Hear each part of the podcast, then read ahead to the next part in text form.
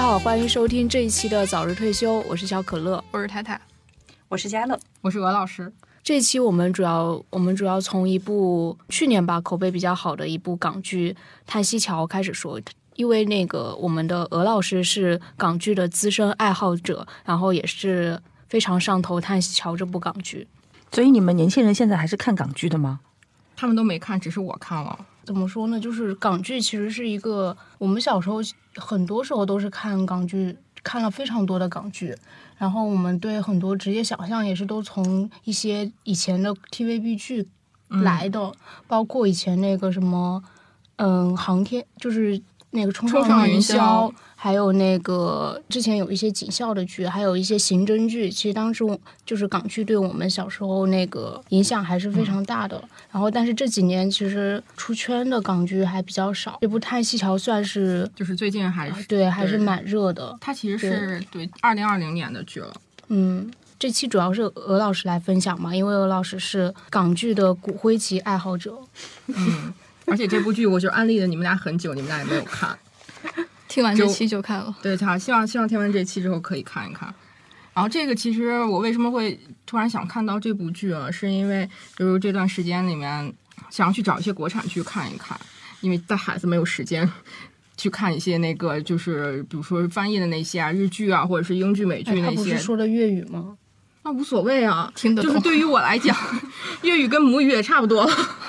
看多了是吗？对，看多了，就是这个对于对于我来讲，就是不像是听那个日语或者是韩语的那样，或者是你去看那个英剧美剧那样，然后你需要投入很专注的精力去看它。这个就大概有时候一两句就是没没有看画面，然后听一听，大家大家也是可以听懂的。背景音的效果，对背景音的效果，因为还有一个原因就是我找了很多那个国产剧，就是开了好多头，然后包括台剧，最近很多那个新的台剧出来，然后都都不太能看进去故事，嗯，然后就刷到了《叹息桥》，刷到《叹息桥》是因为之前我看过那个林保怡之前上一部就是那个《绿豆》，哦，马嘉祺与大卫《绿豆篇》。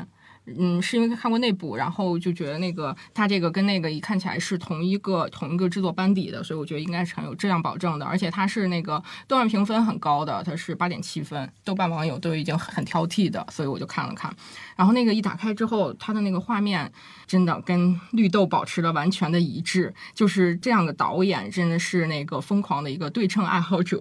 然后他的那个拍摄角度和手法都很奇特，嗯，是他有时候会那个挑战一些不一样的视角展现给你看。比如说他拍一个人吃饭的那个场景，他是从上面倒着往下拍的，就是有有一个画面是这样来取景的。然后他很多那个表现人物，比如说那个自我的一种沉思或者孤独的那种感觉的时候，或者他的一些挣扎和纠结的时候，他的那个人物的那个视角也是很怪。他一整个一大张图全部都是背景，那个人物是在某一个左左面或者右面的一个小的角落出现的。他的构图很有意思，这个是。整体，我当时看的时候，我还是很欣赏这种画面的，觉得很有电影的那种质感啊。故事其实很简单，它就讲的是有三对恋情吧，它有包括过去的，还有是现在的。当你看第一集的时候，看完之后觉得，嗯，就是一个三角恋，好像看起来像是一个三角恋。刷到第二集的时候，你发现，哎。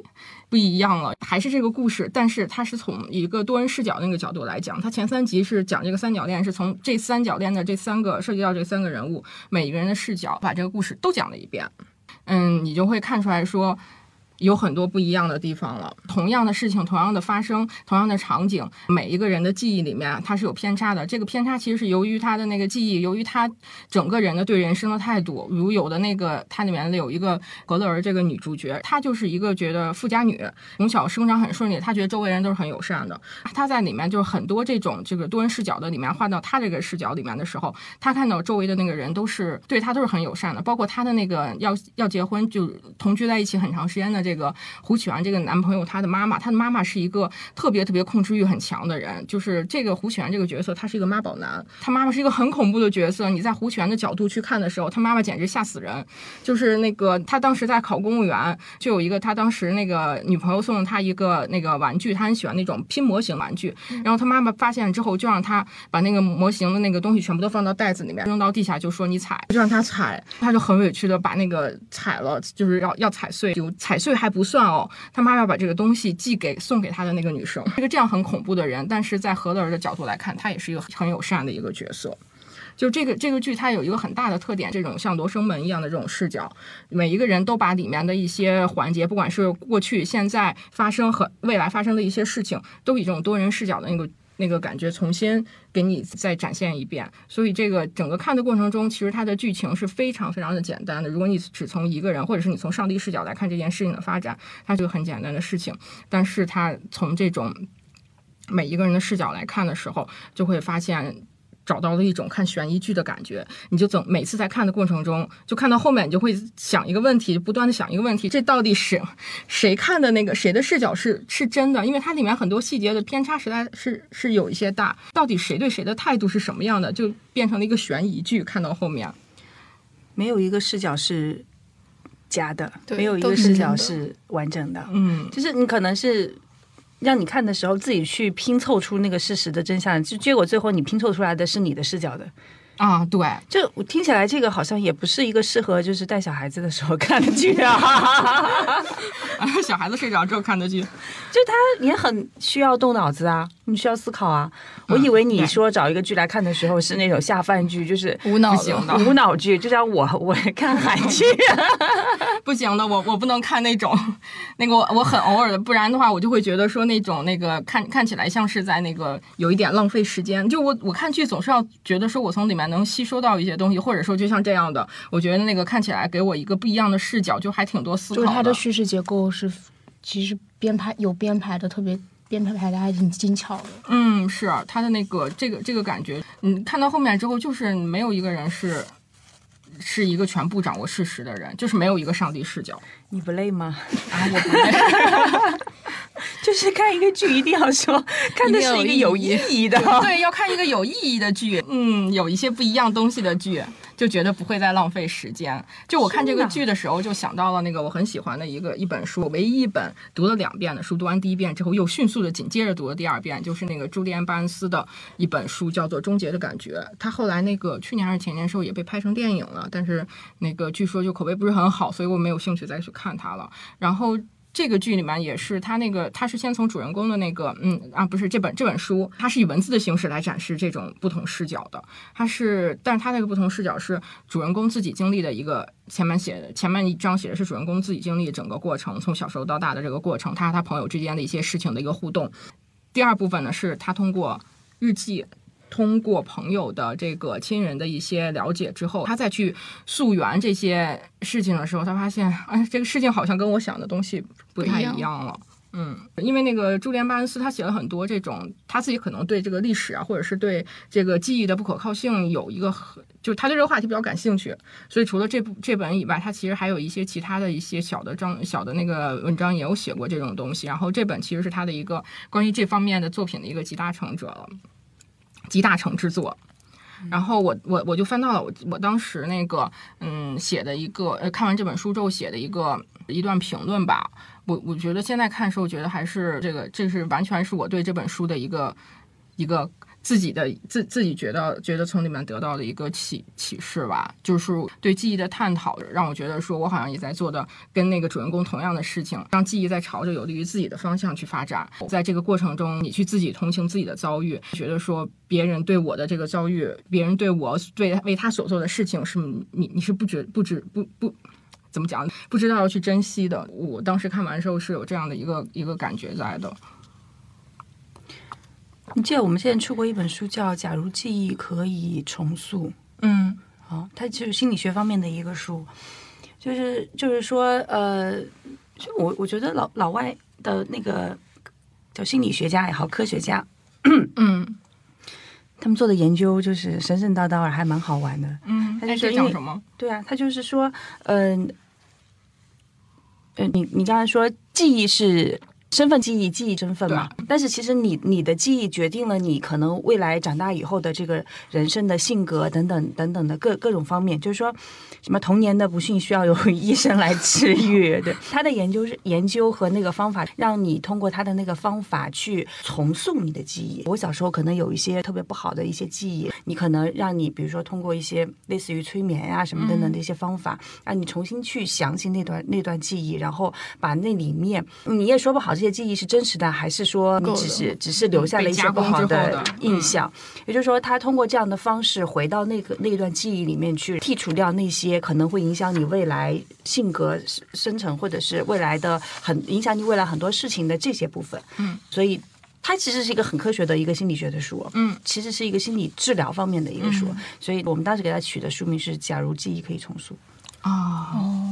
感觉也挺有意思的，想要去看看。好，你刚才说这个呃，嗯关于这个记忆和视角，就是我们之前推了好几次的那个书叫什么来着？就是丈夫的视角和妻子的视视角不一样。然后鄙视吗？那个？啊，还有一本对样的书鄙视，鄙视，鄙视，对、哦，那是那个。对对。对，对吧？嗯，对吧？你讲就是你讲过的那本，对对对，就就对，就是那本书，就好多人说看了以后好气啊，就是 气死了。丈夫的视角是是这样的，嗯。然后你看真实的去去看真实的，这也也不能说一定是真实哈，就是从妻子的视角或者从真实的这个记录者的这个视角去看，原来那个事情是那样的。嗯。所以就像就怀疑说，我们认识的世界到底是什么样子的？所以我我所有的记忆当中的对于某些人的记忆，比如说在我的印象当中，呃，塔塔是这样的人，小可可是这样的人，然后你是鹅老师是这样的人，那就我很想剖开你们的脑子，看一下在你们的这个记记忆或者认识里面，互相是什么样子的一个对，人包括自己是什么样的人。啊？对，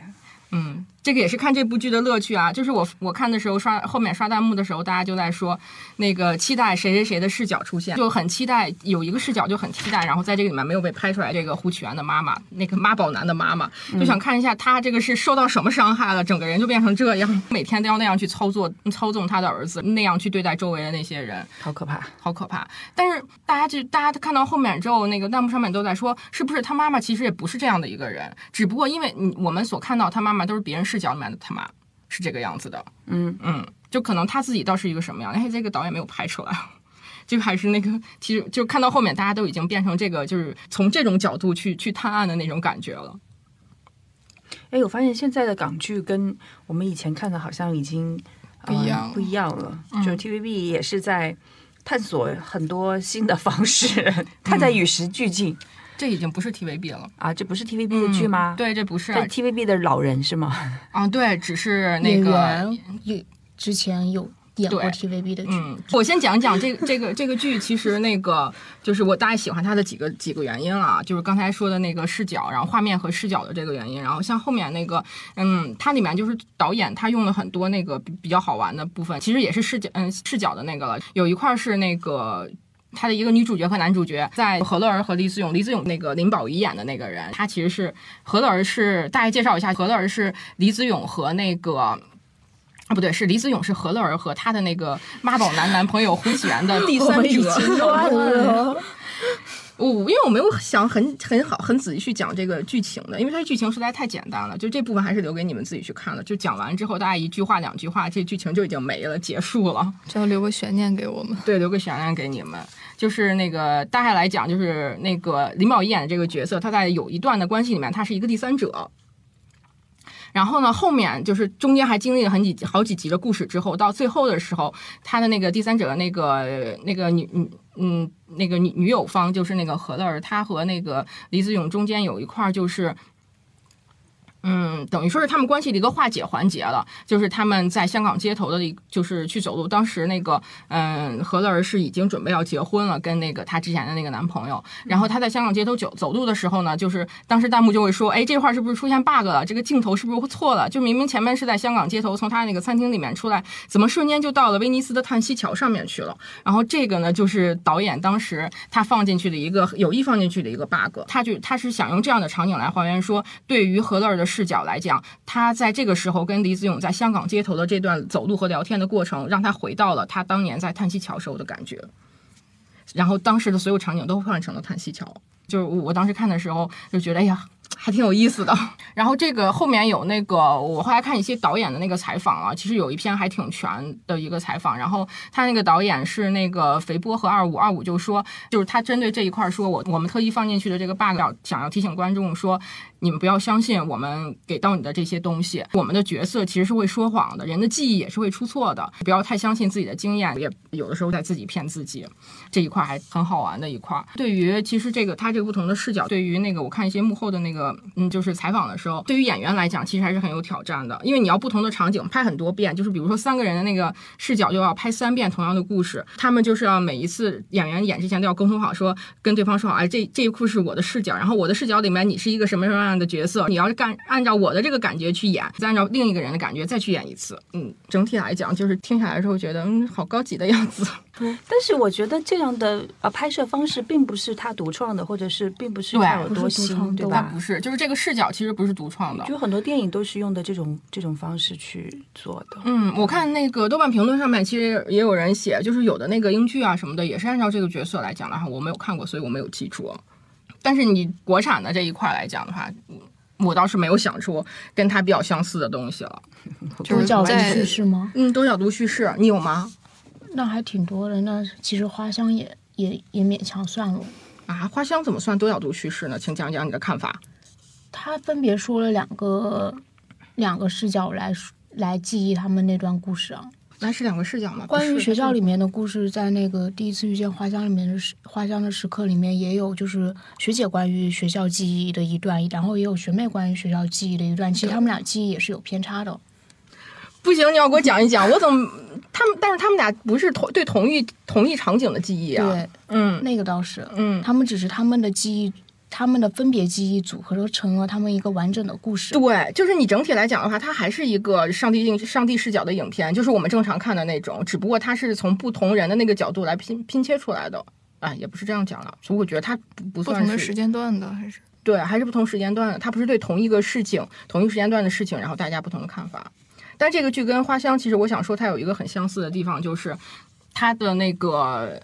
故事是整个整体都是很简洁的，没有任何多余的废话，而且那个在整个过程中，他对整个人物的背景的一些介绍呀，这些甚至于有些故事的那个进展方向呀，就包括《花香》的结尾这样的一一些东西，它的处理都是留了很多的空白给观众的。嗯，叹息桥的那个导演，他们在那个采访的时候就是说，我们以这样的这个，我们我们敢以这样这种罗生门的视角来拍这部剧，就是说我们相信，就是观众是不是傻子，他是能够看明白我们说的是什么的。我比较不喜欢这样的导演。为什么？你你喜欢那种国产剧吗？就是他把那个他用旁白把整个人的那个，比如说他一上来开场的时候，用旁白把整个人的故背景先加世界介介绍一遍，然后他的什么是什么什么家的什么千金女这种这种的，然后什么就是就是很多国产剧现在都是这样呀，甚至有时候他也没有旁白了，就是人一出来，然后一走路的那个那个那个场景，然后旁边就是文字，给你把他那个整个背景介绍先拉出来，就感觉是一个人物谱一样。我觉得是是这样，如果是用旁白或者文字来说明的话，这是一个很拙劣的办法。嗯，但是呢，我觉得是你你做一个剧，你的背景介绍这些是必须要有的。嗯。但是就是看你是用什么样的方式来表现，嗯。你不能拍一个剧说让让观众一上来说我没有看过这个书，或者或者我没有了解这段历史，看不懂，那倒我不至于。看不懂，这个是、这个这个也不成功。嗯。呃，但是你用旁白的方式来强强加给你，这这个就比较拙劣，对。嗯，但是花花香的那个那个，他那个两个女主角，整个嗯那个成长的那个背景和家庭听环境，就完全没有以任何旁白或者是文字这种形式展现。但她从里面的那个人物对话，还有整个成长过程中的一些回忆，你就完全可以了解到，学姐是一个很有钱的家里面的小女孩。然后呢，学妹就不是，她可能甚至于整个整个那个聊天过程中都都没有说过她爸爸，可能她都没有父亲，她只是那个她母亲是卖红豆饼的。就是你明看很明很明显感觉到她他的那个家庭，你不会觉得说有什么这个不不了解的地方。而且我记得那个《花香》里面有一场戏，就是第一集的时候，那个学姐从婚宴回去的路回去的时候，然后她跟她的那个丈夫有一段对话，就李一演的那个丈夫的对话，就是她说那个你没有你没有带小孩去那个婆婆家嘛，然后那个就给她拨通电话去给她那个她丈夫给婆婆打电话的时候，她就说啊没有没有那个移民都弄得很好什么的，那明明其实移民去参加婚宴了呀。她就这样，你就很明显感觉到这个婆媳关系其实是很有问题的。他以这些很小的细节去展现和交代了一些一些背景上面的知识。嗯，嗯，有时候看那个国其他国产剧的时候，我会觉得这样的东西浪费了很大的篇幅。就为什么会是以那个二倍速或者三倍速去看，这种就不会，这个一定要仔细看，不然没有看没有仔细看，可能后面会看不明白。对我我比较不喜欢，就是说我我觉得高级的是那种，嗯就是、呃，如果我可能不去追究它这里面很多的背景知识或者什么的，但是我我我也能看懂，但是我嗯可能看到、看清楚了它的一层或者两层意思。嗯但如果说我深究它里面的很多细节和导演埋了很多的点，嗯那我可能能看到三层四层的意思。嗯我觉得这是一个高级的一个一个作品，而不是说我相信什么观众是聪明的，我觉得这比 伪吧。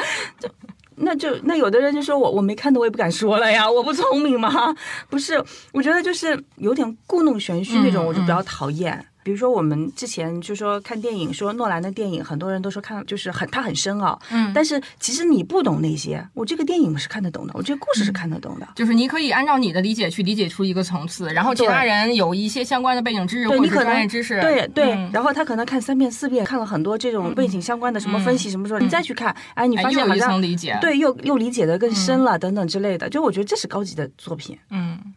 我觉得其实他这个还是和，就是也是和他的制作团队有关的。现在无论是，呃，现在的做这种系列剧集来说，其实都有点在学向那个西方的那些剧集制作学习的一个部分在。嗯所以其实其实很多西方剧剧集在制作的时候，它会有故意的这样一个情节上的设置。嗯，所以其实它无论是打破第四面墙，第四面墙其实最近有，就是以前之前有一个非常火的一个剧集叫《伦敦生活》，其实它其实就是可以在，我觉得无论是泰西教还是现在我们看到的很多我们制作的那个优秀的剧集的时候，包括爱奇艺的那个迷雾剧场，其实很多的它的那个手法手法都是有有在向那些国际上好的剧集在学习的。嗯，就是第四面墙这个也是，应该我们之前看英剧的时候，有很多都是这样的。其实就是这个剧里面，比如说是那个林保怡的视角的时候，他在整个演的过程中，中间有一段的时候就会抽离出来，他会对着镜头讲说评评价一下对方，就跟弹幕似的，就说。嗯，就说那个何乐儿，他挑男人的眼光真的很差，像仿佛在通过摄像机对你来说话一样，就这个打破第四面墙。这个其实，在那个，嗯，我我们看国产剧的时候，其实还是挺少见到的。所以他这两个导演，其实像现在的这些，呃，英剧、美剧啊，或者日剧这些，其实学了很多东西。就包括他后面那个采访的时候说，他本人很喜欢的是那个村上春树，所以他这个里面有很多像村村上春树一样，他对他通过人物的一些，比如说衣着呀，然后他这个里面人物，就比如说那个妈宝男胡启源，每天都是那一身衣服，他通过这些东西，什么衣着呀，然后一些小的动作呀、爱好这些，他对人物性格整体会有一个塑造。他的那个故事情节是。说很简单嘛，但是他是通过这个人物性格来推动整个情节发展的。你知道他是一个这样的人，你都不用他演，你后面猜就知道他后面会是什么样的结局。我我挺好奇的是，嗯，为什么这么多年了，你们还在看林保怡谈情说爱？因为没有别人可看呀。我小时候他已经，我小时候看看看港剧的时候，我觉得林保怡还挺帅的，就是那种律政剧，对吧？对啊，然后为什么我都已经步入中年了，你们为什么还在看他因为没有好剧可？看，真的是没有好剧可看。然后这个里面就是弹幕就有说那个，我的天呐，林保怡胡子都已经白了，啊，对，真的胡子都已经白了你们不。觉得好像在看爷爷谈情说啊？拜拜吧，拜拜吧啊，拜拜了，拜拜了，对、啊！对，真的没有好的那个其他看的时候好的演员不觉得啊好奇怪吗？不会觉得奇怪啊，因为他演的真的很好，不违和。里面其实吐槽很多的是另一个，就是演胡启源的那个角色。然后大家说，大家会说那个他其实有有关于他年轻时候的那个影像嘛？他年轻时候是一个很高很帅的一个一个小哥来演的。等他他那个中年的那个现实现现在的那个状态的时候，变成了一个那个大家大家说长得也不好看，怎么这身高还缩水了这样的一个人来演的。生活的摧残嘛。生活的摧残，让他这个其实我也觉得挺出戏的。你这个长相上面其实是可以有变化，但这身高怎么的能缩水了呢？但但是你就是后面了解一下 ViuTV 的这部剧的那个制作那个新的一个频道 ViuTV，了解一下就会发现他在找演员上面确实现在也是很难的。但我后面去看了一下这个演员，我就觉得说这个胡启源感觉阿 Ken 看着好好眼熟呀。去翻了一下他的介绍，他其实是是那个新加坡新加坡长大的上香港人，他是很著名那个。音乐鬼才了，叫陈奂仁。陈奂仁的代表作，大家听过的那个陈奕迅的《爱是怀疑》，词曲都是他编曲。还有一个，我当时我我我突然想起来，我为什么知道这个人？我以前很喜欢那个，嗯，TVB 九九九年那一版那个《雪山飞狐》，是那个陈锦鸿和阿佘演的那一部。他那个那个主题曲张学友的那个《爱你痛到不知痛》，当时我听这首歌的时候，我就觉得说这编曲好好听呀。是那个粤语当然听不懂，但是那曲调好好听啊。当时我有查过陈奂仁作曲的，这个其实是他的出道之作了。他因为给张学友做了这部这这首歌的编曲之后，让他一炮而红，做了很多人的那，比如作曲呀、填词呀、唱片监制呀，他是有很多这种音乐上的身份的，是一个音乐鬼才。然后后来就去跨界去演电影，再后来就被跑跑来演这部戏了。就是现在 TVB 的年轻演员还是也是很抢手的，但是这个里面，嗯，这部剧里面其实有很多那个他已经挖掘了不少那个比较年轻的演员了，像是演林保怡年轻时候的那个陈建行，他是一个导演，他自己本身也是个导演。然后这个是弹幕里面所有人都一致一致同意的，这部剧里面最帅的一个男主角。其他就没有什么。这部剧它其实跟之前的那个《马加丽大卫》一样，它《马加丽大卫》它是一个网剧嘛，它是那个叫什么《南方舞厅》的那个网剧改，嗯，小说。对，就网文改的。然后这个其实也是他那个整个剧情，你如果深究起来，其实很狗血的。他那个里面有年轻人就患癌症，然后这些那个什么癌症呀，什么什么像这这些什么妈宝男呀，什么精神病呀。然后它里面有一集，那个第五集的时候吧，那个有一个角色他在里面，他其实是有有精神病。他怎么表现那精神病？其实就是可能采用之前搏击俱乐部的那个那个感觉。他通过那个影像上面，在后期的时候把那个人影做了一个一个一个视觉化的处理，然后就我觉得会一直在。闪屏，他就是现在是一个这样的表情。闪屏是一个很诡异的表情，他和他内心的自己，他以这样的手法来表现这种精神病啊，包括一些什么童年阴影呀，什么那个找自己的亲生父亲啊，什么这种替别人养孩子，就这些狗血的东西，对，全都在这部剧里面。然后他的导演其实就是说，他们通故意放了很多把很多这些狗血的这个情节到里面，然后讲说我我我以这很很很淡的这种表现手法，把这些戏剧化的情东西要表现出来，看看说说这样是一个什么样的结果，是一个什么样的。感觉，但是你整体看下来的时候，就觉得说他好像并没有深究说这个癌症怎么怎么怎么样，然后或者精神病会怎么怎么样，没有，他就是展现出来了很客观的一种感觉，就是人世间就有这样的事情，但是我们就都可以接受，并且自己继续的走下去，并没有很狗血的说什么大哭啊什么那些戏就都没有。然后来说一说小可乐刚才让我说的这个他的那个制作的这个这个频道叫 vivo TV，vivo TV 我查了一下资料之后才知道它是李泽楷的电讯盈科的 子公司，所以它是就是李嘉诚的产业之一了。大家大家对 vivo TV 其实现在的那个期待还蛮高的，就觉得说现在 TVB 示弱，呃也没有什么太特别多新的那个剧出来，像之前那个《法证先锋》，去年的时候《法证先锋》和《驼枪师姐》都出了新的一部嘛，就纷纷在豆瓣上面评分都很低。就虽然它在在香港其实，嗯，收视率啊什么的，像是反正天反正先锋新的那一部，在香港的收视率，它又创了它八年还是几年的，反正是一个一个收视率的新高了。就是说，港人对这个，嗯，它本身这个 TVB 的这个怀旧情节还是依然很浓厚的在那里。但是我们内地的大众已经不太接受这种了，然后已经不买账了。所以大家会觉得说，那个 vivo TV 它到底是不是会是那个 TVB 的继承者，去引领一个港剧新的风尚，去去担担担担当一个救世主的这种感觉。所以你们在看剧的时候，就会比较在意他，比如导演是谁，然后他是谁家谁家出品的，而不是说，我是这样，我我是完全不关注的，我就呃看一下这个演员是不是我喜欢的，对，然后这个故事是不是我关我关心，或者是我觉得好看的。你们这种是属于技术派的看片吗？就是也不是，可能就是像以前来说的话，就是八十年代、九十年代，可能就会有 TVB 出品必属精品，嗯，那种感觉。其实它就可能这些东西，它意味着这个剧它可能差不到哪里去，嗯。嗯，就像之前那个说于正，如果是那个于正出的剧，就大家知道说他是哎这样的一个一个东西。然后说正午阳光出的剧，那肯定对他的期待就是从那个那个那个琅琅琊榜那种感觉的。所以最近那个正午的那个新剧就被骂嘛，那个袁泉和雷佳音的那一部，嗯，他有大师水准了，叫什么？哎，忘记了，忘记了。就是他有一个那个影视的品牌的信任度在的，嗯，所以其实嗯，佳乐老师属于那个主要看剧的一个起。剧情，你也可以理，你也可以理解成我看的不多。那说回这个 ViuTV，它它是被当做香港的那个本土的奈飞来看待的。他自己有制作很多的那个自制剧，也有说那个外部引进的一些剧。他的那个开台的那个剧就是《马加列大卫绿豆》那一就是那一部，对那一部。然后后面就是那个叹息桥，它其实是跟内地跟那个优酷合作的，然后它是在也是在优酷独播的一部剧。那马加丽大卫好像是在那个腾讯上面播的吧？就他还是吸引了很大量出那个 TVB 之之后不是那个示弱之后，他有很多明星离巢嘛，大概像什么胡杏儿呀、邓萃雯呀、郑少秋呀、陈景洪、林保怡这些，他都邀请来这边来 ViuTV 来拍剧了。媒体上面对他对 ViuTV 的这好老个，啊！就是看出来是一个古早粉了。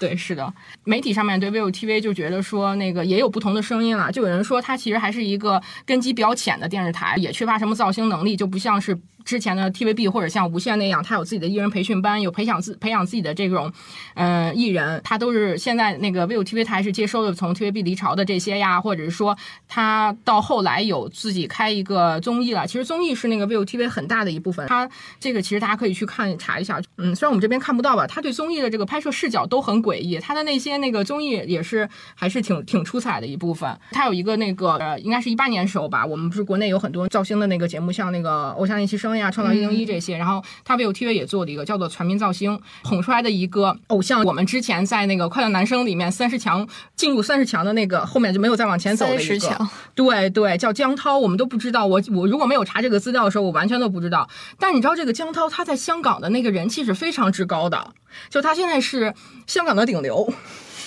就是这个人，如果要如果要是来内地的话，我觉得他，哎，我不知道有没有听我听我们节目的有没有他的粉丝，我甚至到之前都没有知道他。他他在这个造星上面，媒体上媒体会觉得说。其实很弱的，那你这个会比较受制于人呀、如果没有没有好的明星来为你演的话，那你这个好的东西也无法去展现出来嘛。所以他那个在在剧集制作上面也是，他有很多的一大部分都是外采剧，像他之前那个开台的时候就外采的那个《太阳的后裔》宋仲基的那一部，嗯。但另外也有声音说，他 TVB 的继承者呀，大家对 TVB 的之前的那些期待完全都放到了 ViuTV 上面来。而且他那个有很好的那个制作班底，像林保怡这个，林保怡这个之前这两个导演，水波和二五，他之前是个没有任何的影视经验，他之前拍广告片的，就所以他的那个镜头会是这个样子，就很简洁的，这个也跟他之前的广告片训练有关系的。那广告三十秒、五十秒，在这个这个时间里面，你就要讲完一个故事的，所以他有这种就被训练出来了，所以这个经验，所以他现在的这个表现形式也是跟他过去的这个经验是有很大关系的。那个肥波和二五之前在开台的时候，给那个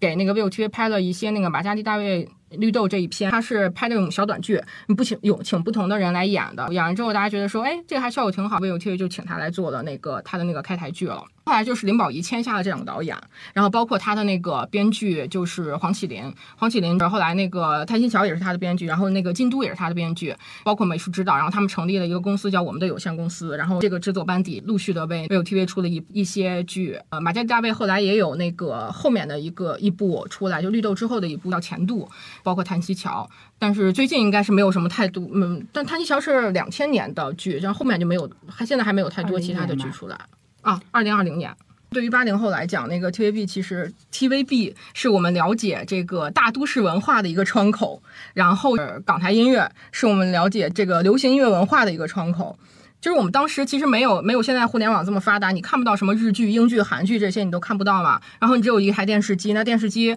上面放的那些国产剧，其实当时就产量很低的。那大部分来讲，它都是外采的这 TVB 的剧，就包括当年那个两千年的时候，中央八台都外采过《创世纪》。就是我的《创世纪》是在中央八台看过的，中央八台哦。现在中央八台都播的是什么？嗯，好，这句 这能说正常吗？啊，这不是很正常的一件事情吗？是的，因为就是 TVB 在你们心里面是有这么高的地位哎，的在我？在在我的心里面，其实是有很高的地位的。这期为什么为什么讲这个？就是因为就是在在我成长过程中，它其实给我很大的影响。它它其实是我了解大都市文化的一个窗口。你了解大都市文化，了解白领，了解各行各业。为什么我对 TVB 的行业剧特别有印象？然后甚至于这里面你了解到很多不亲情、友情、爱情的这部分人与人之间的情感，甚至我很我觉得我有的三观的塑造跟他都有很大的关系。做人啊？最重要的就是开心。对，做人最重要是开心。我给你下碗面吧。就？其他就有有有感觉他对当时就是大家的影响，就有点像现在很多日剧对大家的影响一样。嗯，可能这一代人他对对日剧和英剧、美剧这些对他是产生了很大的影响，尤其是日剧，因为日剧它的那个生活化的东西会比较多一些。对，其实它嗯 TVB 也是很多，就是从它开发刑侦剧、职场剧，插入非常多的生活化元素之后，其实它对大家就是了解。当时可能因为没有太多那样的那样的剧，然后其实它是非常很多个人的一些东西，包括都市生活的一些东西。嗯都有很多的了解。其实自，在在早之前，不如再往前想想，我想我看到第一部就是也不是 TVB 剧了，就是港剧的话，那个《我和春天有个约会》，我我后面那个最近几年还有重看过里面的一些片段，尤其是结尾那个结结尾最后一集的地方。然后，其实现在的小朋友，你们对我和春天有个约会的了解，可能就是那个对没听说 Selina 和过俞灏明的那一部很可怕的那个那个灾难性的那一篇那一本，但是它其实嗯、呃本身是一个舞台剧了，然后推那个无线当时是那个无线电视台，然后邓萃雯他们。江华呀，他们拍了这部那个《我和春天有个约会》，这个是我当时应该我看的第一部港剧，里面的那些唱歌呀什么什么的那些，就歌曲对我印象很深，这每首歌都我也看过啊。嗯，你看过是吗？他后来我我再去查资料的时候，我发现他那个背景其实是越战期间呀，就是说那个越战期间，然后有大批的那个美军要过境香港，所以香港那个娱乐服务业它会异常的繁荣。他是在这样的背景之下，然后把那个视角聚焦在了那个丽都皇宫吧这样的一个歌舞厅里面去演的。嗯嗯，其实后面我也看过啊，然后就也挺好看的啊，嗯挺好看的。音乐也很好看，但是我觉得就 没有这么大的意义。没有你啊没有你那么没有你那么，就是说起来，哎，这个我还我还挺好奇的。嗯就 T 你你看过 TVB 剧，我应该也都看过，都但我觉得那个时候是因为我没有别的选择，我没有更多的东西可以看。嗯然后，但是，但是我在我心里，我并没有把 TVB 就是或者是港剧放在一个多么重要重要的一个位置上。你现在再再回过去看，其实你现在在就是看的时候，因为你没得选择，你没有对，对比，你的那你那时候你的信息获取的渠道是很少的。嗯嗯，你到现在这个角度来看，所以我并我也并没有觉得 TVB 或者是港剧，包括是音乐的，说说这个香港就是说他们水平下滑呀，或者怎么怎么，你也没有这。样的感觉。我其实也没有这样的感觉，就是嗯，因为我并没有觉得。他们那个时候有么有多么多么的引领什么潮流或者怎么样，只只不过我们那个时候确实确实信息来源太少了，我们的能拿到的东西太少了。然后我我我就看这些，我觉得哎挺好看的啊。你现现在去对比，比比如说那个时候是所所谓黄金时代的音乐，嗯，那么我们那时候就只能听这个呀。你说现在现在说说现在这个音乐，就是因为我觉得很多人会，现在那个就你的你的认知里面或者你的记忆里面，就觉得那个时候的音乐是多么多么牛的。那港台时期呃最顶峰时期的很多音乐，它其实好多都是翻唱的日本音乐。对，你说它水平有多高吗？我我我反而现在去看，就是现在比如说有这个这个很多年轻的音乐人，我觉得他们他们做的很多的尝试，我觉得都很都很好，都很厉害，水平都很高。但没有说那种叹息，说这个现在的人就一代不如一代了什么之类的。那我觉得那个是主要是情怀在支撑你。对，情怀有很大的滤镜在里面啊。但是另一部分也是啊，那个不说到音乐这一块儿啊，那港台的音乐时期，他的那些好的作词人其实很重要的啊，林夕啊、黄伟文他们，然后他们他们的那个词曲创作，就是嗯，你现在在看的，现在在做音乐的那些人里面，他其实并没有，比如说他并没有那么高的学历，像那个我们比如说吴青峰，他是那个也是港大中文吧，好像是，就是他的那个学历都是很高的，所以他们在词曲上面是有很高的造诣在的。然后现在我们在听那些音乐，其实我没有听到很好的词曲这一块的，就是歌词这一块的东西。我我其实是我我觉得他其实没有没有很好的这些作品出来的。形式换了。嗯，音乐的形式换了，对，也也呃不是坏了，要换了换了音乐的。形式不一样了。可能在呃以前的时候会是说，比如说这个呃你的旋律是很重要的，因为旋律很简单，嗯。然后你的配乐编曲都比较简单，词你的歌词就凸显出它的重要性。嗯。嗯，现在的音乐的风格非常非常的多变，嗯。那在这个里编曲也非常的复杂，包括乐器，现在就是已已经到复杂电子合到就基本全部都基本都是电子合成的这种这种状态下，那一首好音乐的组成水平已经不仅仅是歌词来凸显它的重要的时候，那歌词可能说它受到的关注就没有那么多了。但是仔细去看，我觉得也还是年轻人有年轻人的尝试。嗯，但是现在比如说那些流行乐的话，大家大家会就是因为电脑合成了嘛，大家会去模仿那些，就是我做成什么样的音乐，它之前是火过的，它就有这样的模板，然后后面我再做的时候，我就照这个模板去做。所以你听到很多那个，比如说抖音上面你刷前十的那些，除了怀旧曲突然上榜那种以外，其他它那个旋律是有很大的重复性的。你不能去听那些，天哪！哇，那你不知道抖音，你不知道那个华语乐坛现在就是这个样子吗？华语金曲榜就是前前去去年年底的时候聊一期。期港台音乐简直气死了，直接把它选题毙了。华语金曲榜前十全部都是什么玩意儿？都是没有见过的，真的。对，如果你是完全用流量这个角度来去看的话，那确实是就是呃很多就没有很多人在认真做认真做音乐啊，有的，真的很少。不过他没有他没有出来，没有没有被这个抖音层面发掘到。嗯，对。嗯，是，就很大一部分。说这个话题，就是说 TVB 到底是不是因为你的你的这个怀旧的这个光环在不是照着他，还是说他真的对我就是他对于我来讲真的有很大的影响。我我觉得我们俩可能不同的一点在于，那个我们从小成长环境不一样。我是独生子女哦，我有很大的一部分时间是跟自己相处的，但是你不是啊，你还有妹妹。然后你，我妹妹是在我十岁以后 才出生的，好吗？但是但是你你你你就是，嗯，有妹妹就不看剧了吗？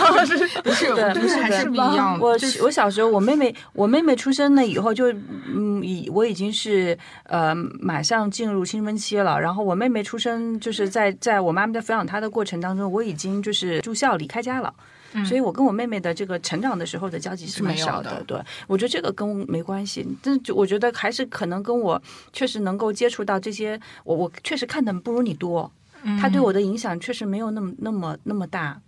就是我还原一下我的那个生长环境，就是。嗯，城市里面那个有很长一部分时间，比如说那个放假呀、寒暑假的时候，那我都是自己在家，就被锁在家里。然后我也没有省很多那个，就连楼都不下，因为主要也没有很多那个小伙伴可以可以玩了，真的很少。然后我我只有在我很小的时候，就小学之前的时候有一些，再往后就没有了。所以大部分时间我都是在家里面看这些剧，所以这些东西其实是我整个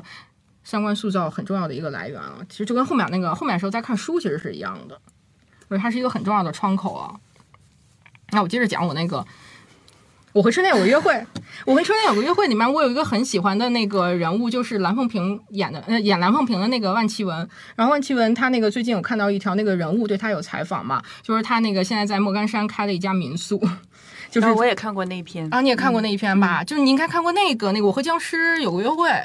嗯嗯，然后她就现在过上了我们期待的早日退休的生活。就是我觉得好突然，突然扣了一下题。哎，那个万绮雯，你有没有发现她跟瑟琳娜长得很像？就瑟琳娜后来出来的时候，我我一度以为，哎，是是那个蓝凤萍去了台湾吗？他们俩不像啊啊！你觉得不像啊？我觉得不像啊，就是多少有一些，反正这个气质气质完全不，他都是圆圆脸，嗯呃，但是长得稍微有点像，气质完全是不一样的。嗯，瑟琳娜是甜甜的那种，然后万绮雯她本身是比较那个干练的。这种人就是这些人，其实这些人那个演员本身的故事挺有意思的。像万绮雯，她那个演那个《我和僵尸有个约会》，演到后面的时候，也也是因为有一次意外受伤，然后后来他就那个停下来，整个人就是开始享受要继续过这样的生活嘛，就有一段这样的迷茫期。后来就去做了很多尝试，什么学陶艺啊，然后去演舞台剧呀，后来也去演了不同类型的角色。然后他还做过一个综艺叫做《奇遇记》，我其实还挺想看一看的。他通过这个综艺的时候，后来有去那个去了莫干山，后来就在莫干山那。边和她老公一起开了民宿，就退休了。这些 TVB 演员，他本身的生活也很有意思。像里面那个这个《我和春天有约会》，就是对邓萃雯的人生应该产生了很重要的影响。因为这部剧，他认识了当时对有夫之妇江华 ，TVB 最有名的一个渣男。你看，其实我都知道的，你知道很多八卦，其实我都知道的。嗯。就是，然后后来亚视这个频道当时是那个香港第一家电视台，也是全球的华首家华语电视台。他挖掘了很多像是杨恭如呀、袁洁仪呀、万绮雯这样的艺人，然后在那个亚嗯亚洲业余歌手大赛时候推出的王张国荣自办的亚洲电视台的艺人培训班，培养出了像汪明荃呀、李思琪呀、刘松仁啊、黄秋生、张敏这些这些后面都很重要的人物。就是很牛逼的一个一个台。都好老，对啊，本来就是七八十年代的故事啊，不对，六七十年代的故事了。然后后来接替亚视，就是亚视示威之后接替亚视就是 TVB 了。嗯，TVB 就是邵逸夫啦，邵逸夫和三个合伙人一起办的。然后他后来接受了很多，哎，这很有意思。TVB 先接受很多亚视跳槽过来的人，有有他自己那个艺人培训班，现在 ViuTV 接接受受很多 TVB，对我们那个内地也接受很多 TVB 离巢的人。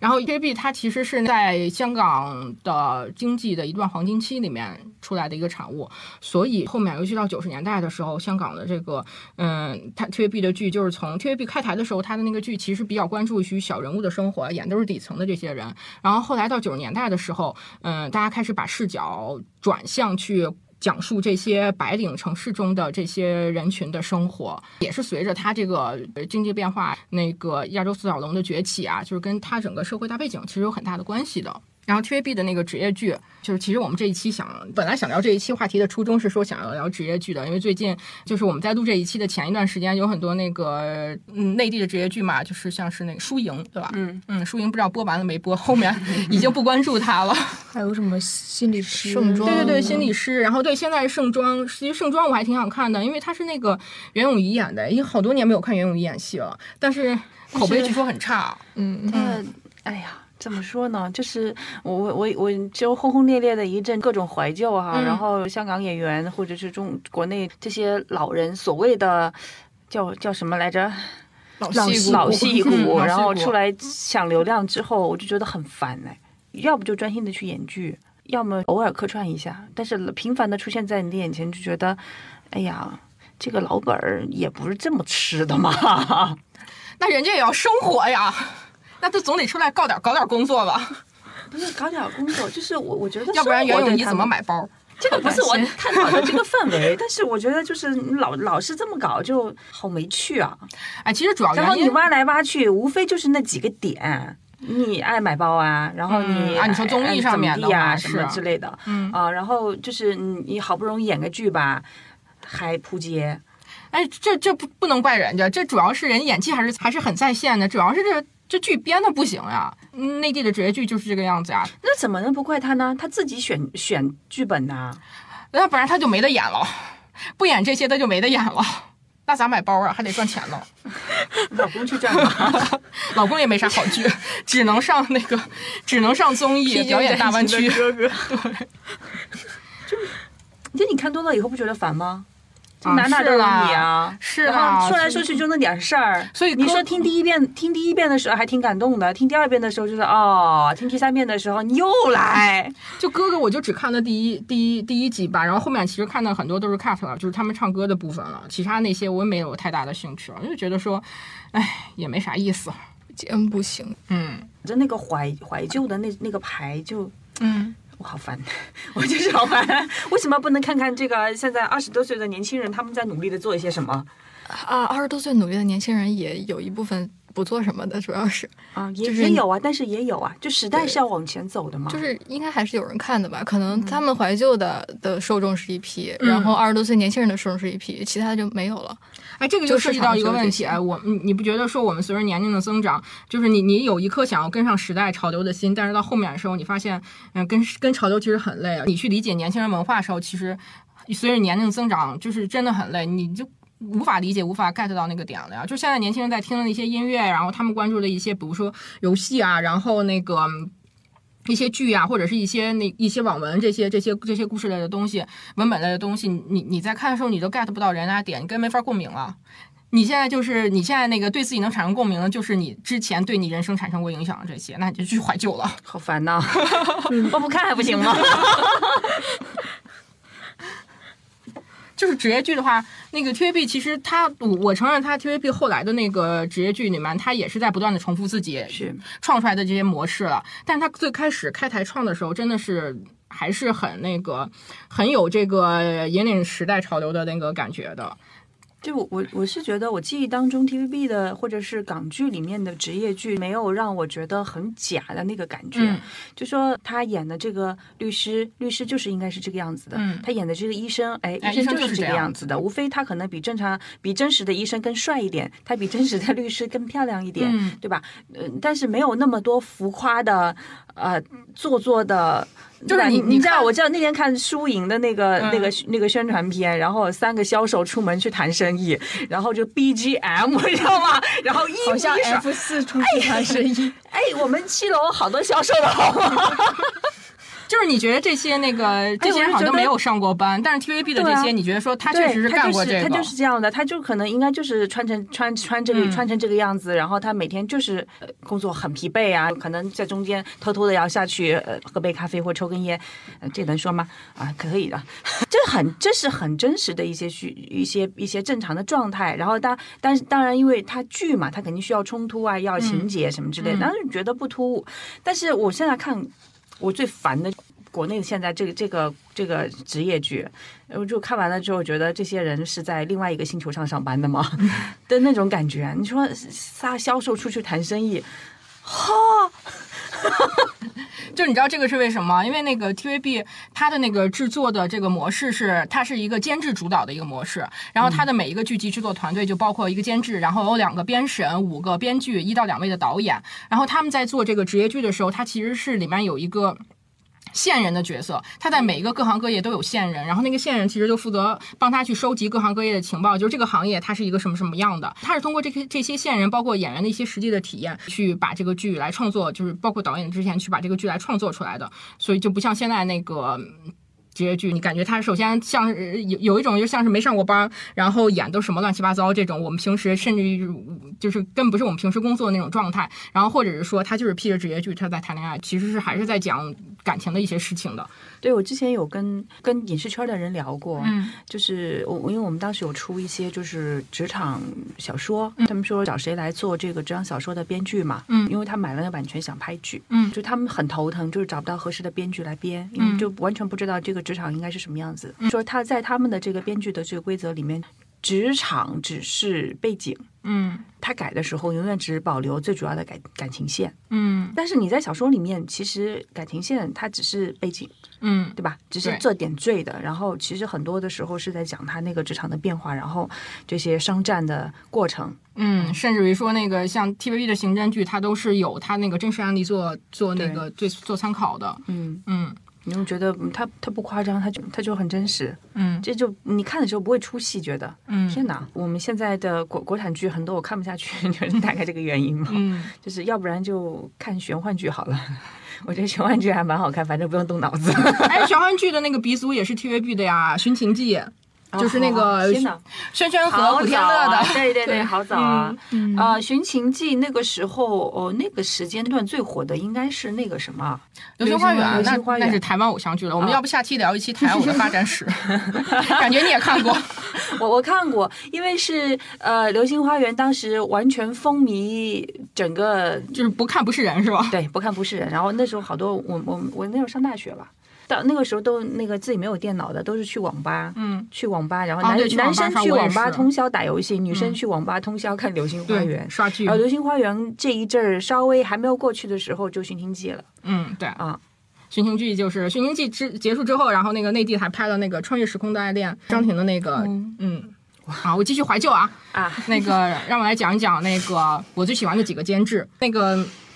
TVB 剧有三大职场职职业剧的黄金剧目，就是律政、刑侦和医疗。第一个我就想讲的是九十年代引领都市风的监制叫邓特西，其实很多人都知道邓特西了。邓特西的两个最经典的剧目就是《一号皇庭》系列和那个《妙手仁心》系列，《妙手仁心》就是一部医疗剧了。但其实你现在，你就后来去看了那个，现在网络比较发达之后，你去看那个美剧、英剧的时候，你就发现它其实是有模板的。比如说《妙手仁心》啊，《妙手仁心》它其实就是实习生实习医生格雷，他的那个整个感觉就是实习生格雷。那你当时也没有看过吧？消息闭塞，然后你看的第一部就是《妙手仁心》，不《妙手仁心》，你就觉得这个东西真的是很很不错的。那个妙手仁心我也看过，他们两个应该没看过，他们两个已经开始傻了，你知道吗？你看过你看过一号皇庭吗？看过，一号皇庭是九七九二年的，你看过好多呀？对啊，我就是都比较那个一号皇庭，就是邓特西其实做了一个很很大的尝试的，因为他当时找来三年的九二年，但是 我确实没有他看的那么细，然后记得那么清楚，就这些名字我都我都我都知道，然后我应该大部分都看过。嗯，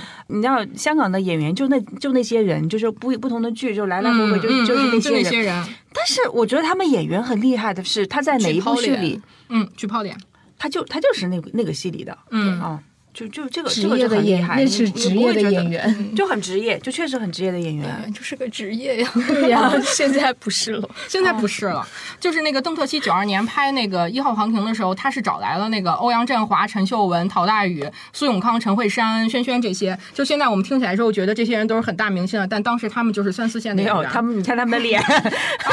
好好好，他们的脸上才是问号。然后他是拍的那个香港首部的叫《奇律政奇情剧》了。当时 TVB 给他是一个垃圾间垃圾的一个时间受试水，可能是那个周末时候那个晚上十点多的那个时间吧，反正结果是一炮而红了，然后一口气就从第一部拍到了第五第五部，然后就拍了五部，甚至于我那个当时没有上学，呃不是没有上学啊，就是小的时候就以为说啊是不是那个大陆的这个打官司，然后那个律师也是这个样子，每人戴个白帽子那种，对对对，还是那个英式的英式英制下的香港还是对才知道不一样，人家欧美法系，我们不一样，大陆法系吧。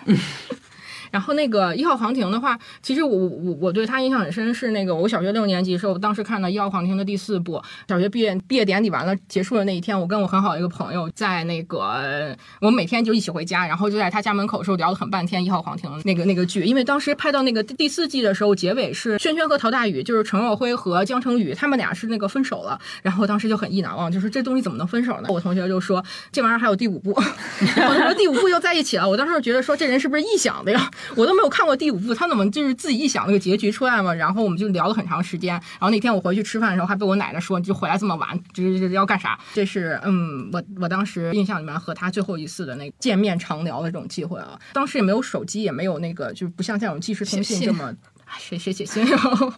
没事干也不写信，然后就那个后来就没有太多的联系了。就是上上那个初中的时候上了不同的学校。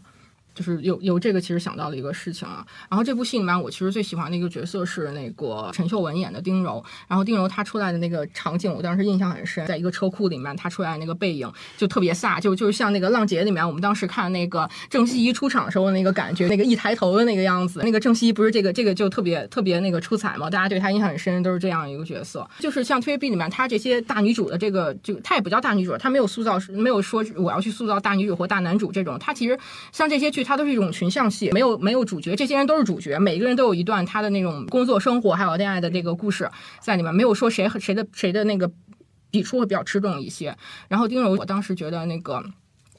这个女生怎么这么就是很独立的那种？当时那个她那个她在这这部戏里面的时候，是欧阳欧阳震华演那个角色，和和那个丁柔是那个谈恋爱到结婚嘛。那个结婚之后呢，他就对郑秀文的那个呃呃，应该好像是郑秀文演那个角色，他有一个精有一段精神出轨的那个那个那个片段，对剧情。然后后来他精神出轨之后，他又自己又及时刹车了，想要去那个回去跟他跟他老婆说那个就是。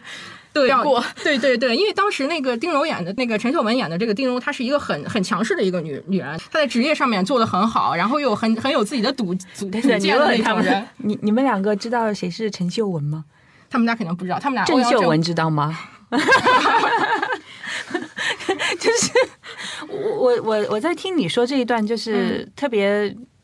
激情的说这一段的时候，我觉得。我们是不是也在一个叹息桥的状态里头？同样的事情，你的视角看过去这一段，然后我我的记忆当中的这一段，嗯，好像完全不一样。对，这个样子呀。但我觉得，我觉得听的人里面肯定很多很多人像我一样，就是对这些东西其实很有很有印象啊。这个是一号皇庭里面很意难忘的一对 CP 啊，那个丁柔跟跟于在春这一对。然后当时那个后面他那个其实是戏外的话，是因为郑秀文的档期到了，就是他没有档期了，所以他我看陈秀文的那。被你影响了。钱秀文的档期到了，他没有时间再去拍后面了，所以他就是搞了一个那个跟于载春离婚的这个这个桥段。那戏里面其实我当时看的时候就觉得说这个女人很厉害啊，就她知道自己要什么不要什么。然后，嗯，她当时那个剧情背景是说她在想说要不要生孩子，因为这个生孩子的话就会影响她影响到她那个工作。她其实，在职场上面是一个很强势的那个。一个一个上升的一个阶段的，最后就是因为这样的一个事情，他也没有什么，其实就是他撞见的一幕，也没有事实出轨、精神出轨而已。但是他又觉得这个东西我受不了，就很爽的就分手了。就当时觉得这个人还挺酷的。然后后面就是那个。那个妙手仁心戏了，妙手仁心其实就是也是因为当时那个这个妙手仁心的意难忘 CP 应该是那个嗯蔡少芬演的 Jackie 和那个阿婆那那一对了，然后当时也是因为那个演到第二部的时候，那个蔡少芬没有档期了，所以就是硬生生的给人家写死了。这个这个这个里面其实那个邓特期他把自己很喜欢的一些，比如说《百年孤独》啊，《小王子》，《小王子》他就用在了那个妙手仁心里面。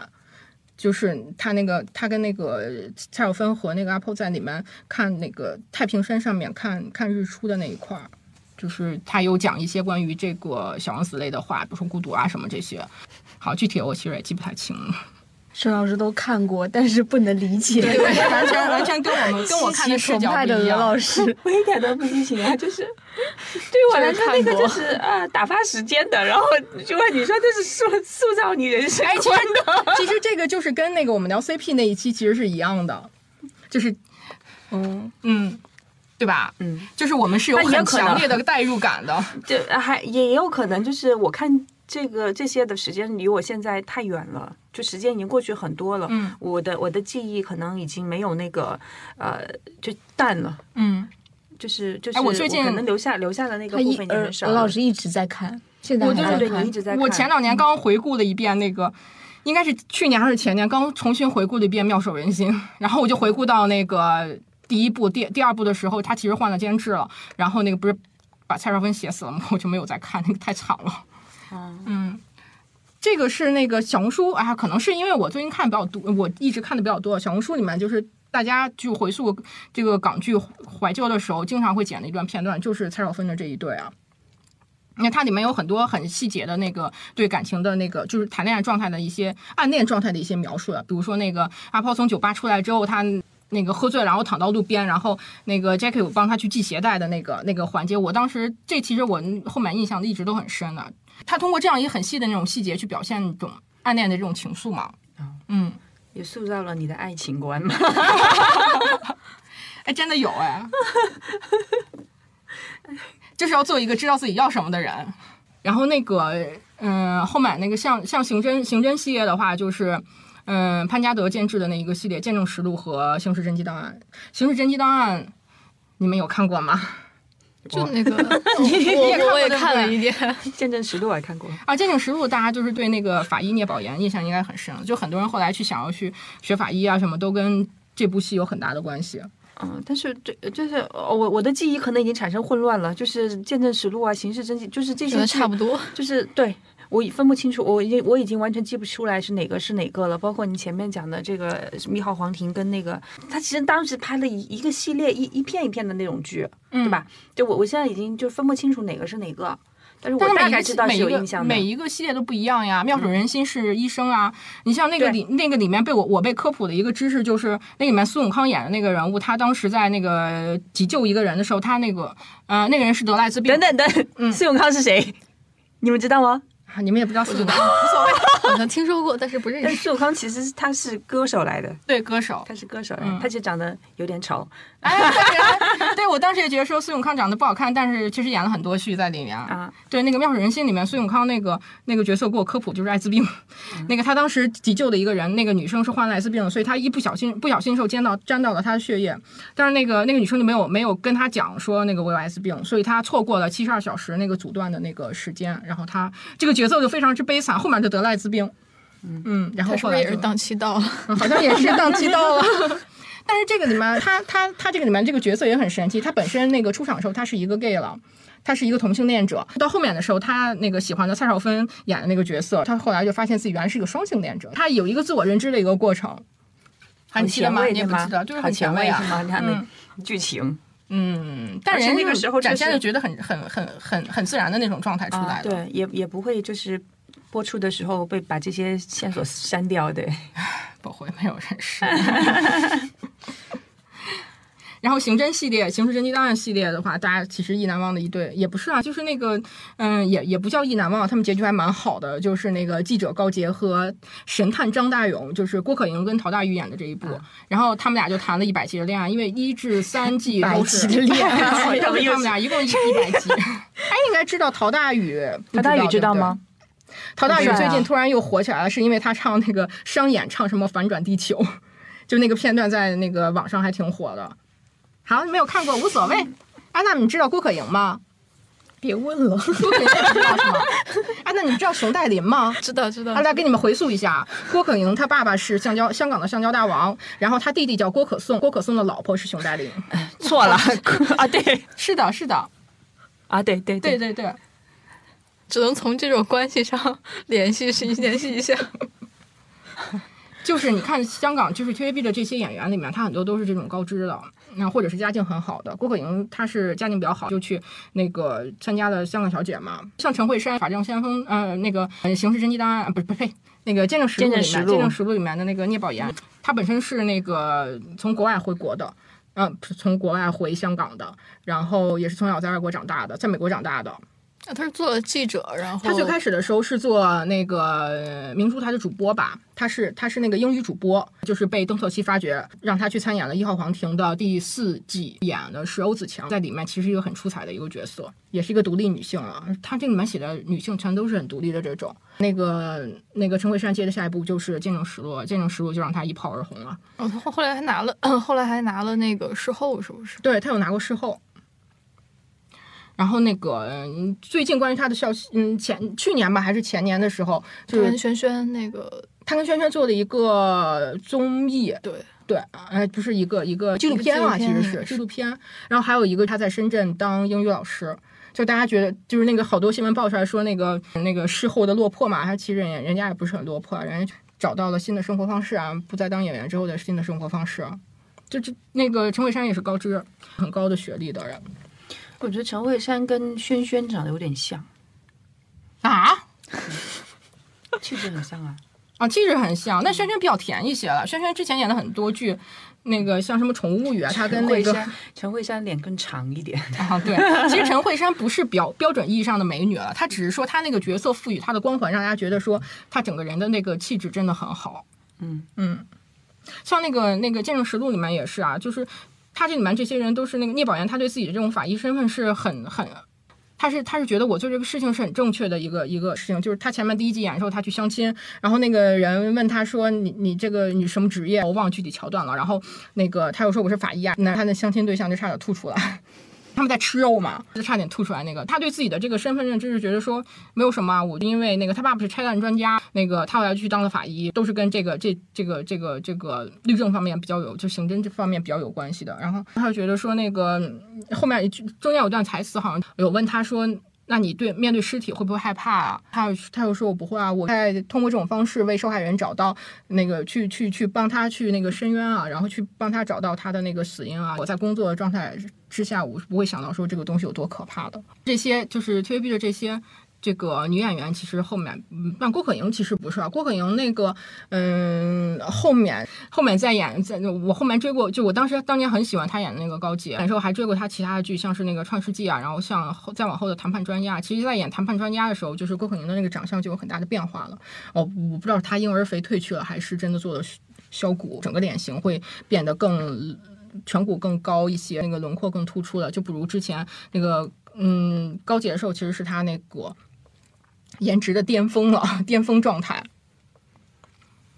就你去回想 TVB 当时的那些比较呃受欢迎的女演员啊，就很少是那种甜美长相的、嗯，啊，就是是就是那种大女主的长相，就她不是标。准意义上的美女，都不是。往那一站，就从长相，从这个呃扮相上面，她就很有说服力。然后就包括像那个陈法蓉啊，他们都是。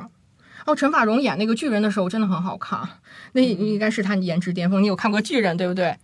跟万梓良演的，哎，这那个是很早了。嗯，应该有吧？嗯万梓良那这更更是历史人物了，你们 更不知道。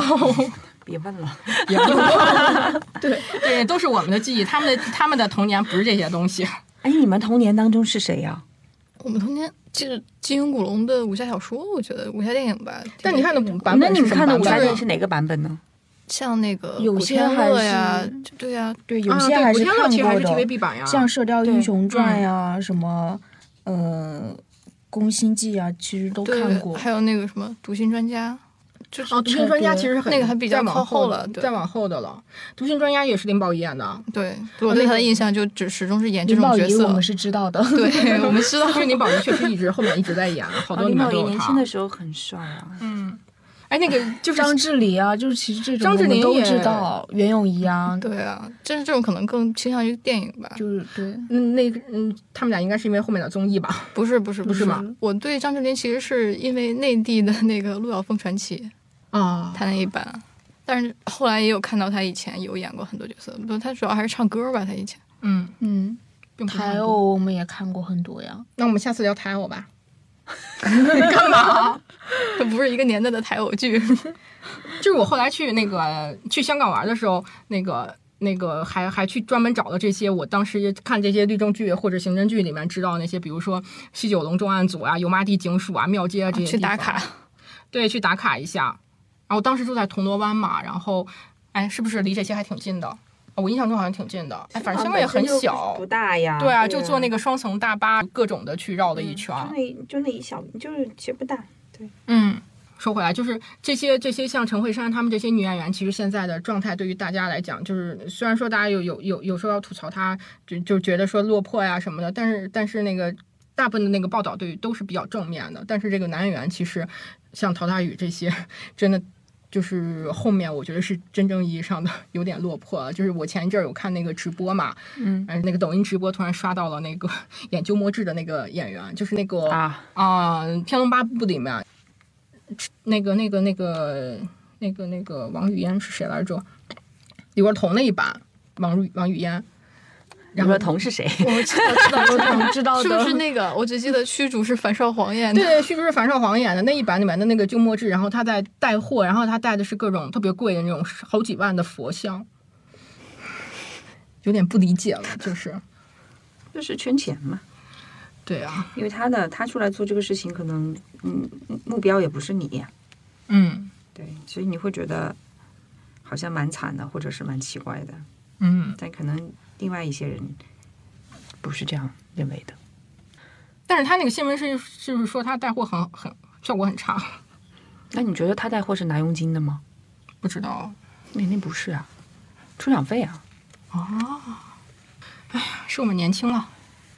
然后像这种刑侦剧里面，我就会就是它有各种类型的，《刑事侦探案》它是演那个比如神探和女警这种，不是那个和那个女记者这种。然后你看那个新闻，嗯，香港的这种那个记者，他在这个探案过程中其实有很大的参与了。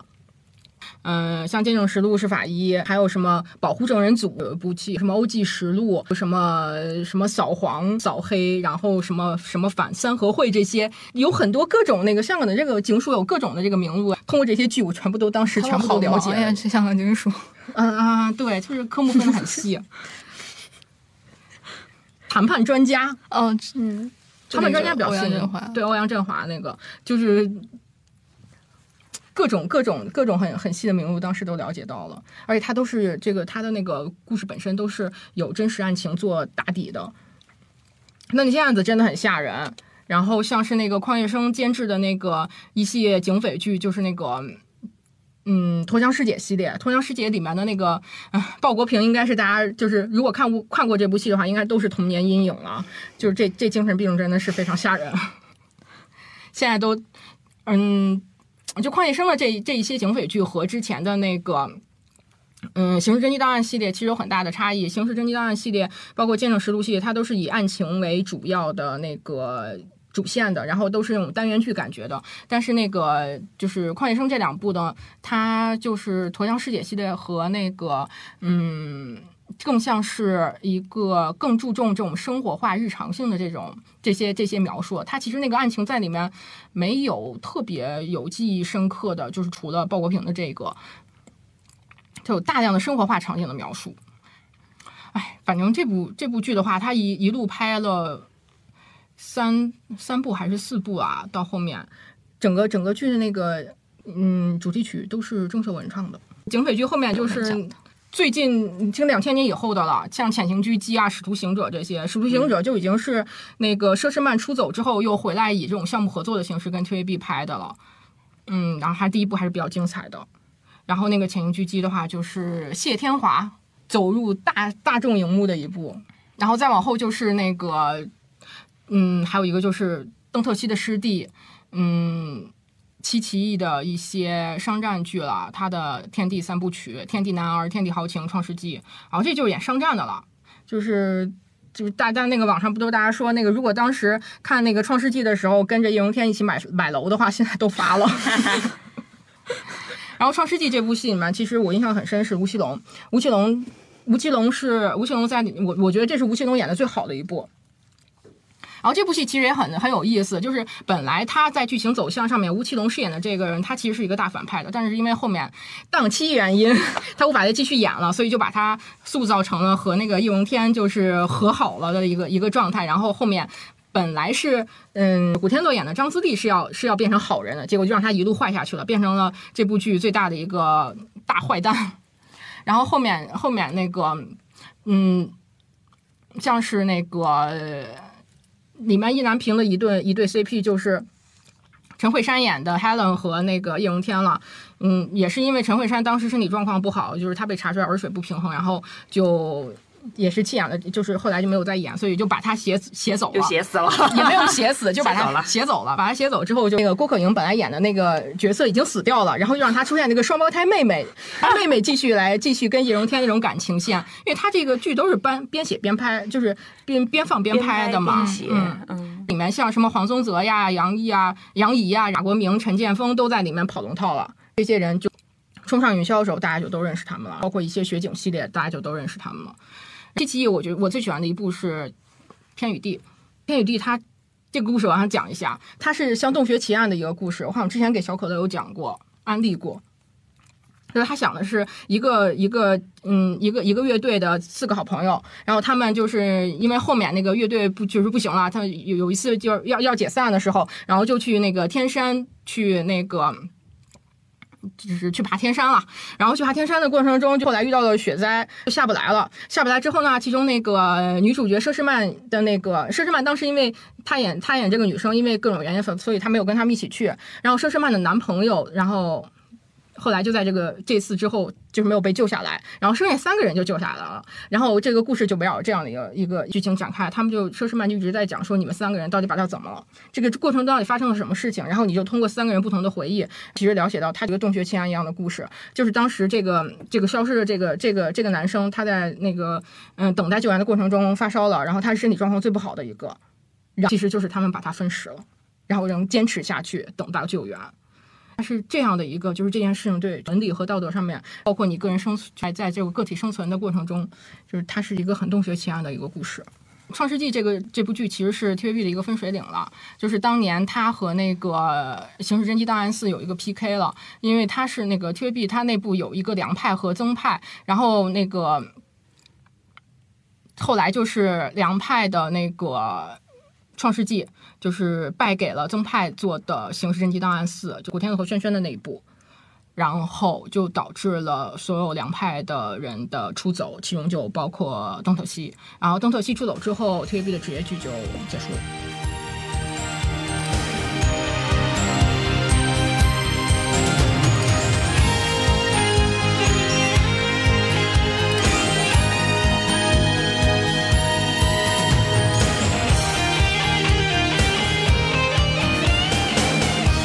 箱一箱档案装满心窗，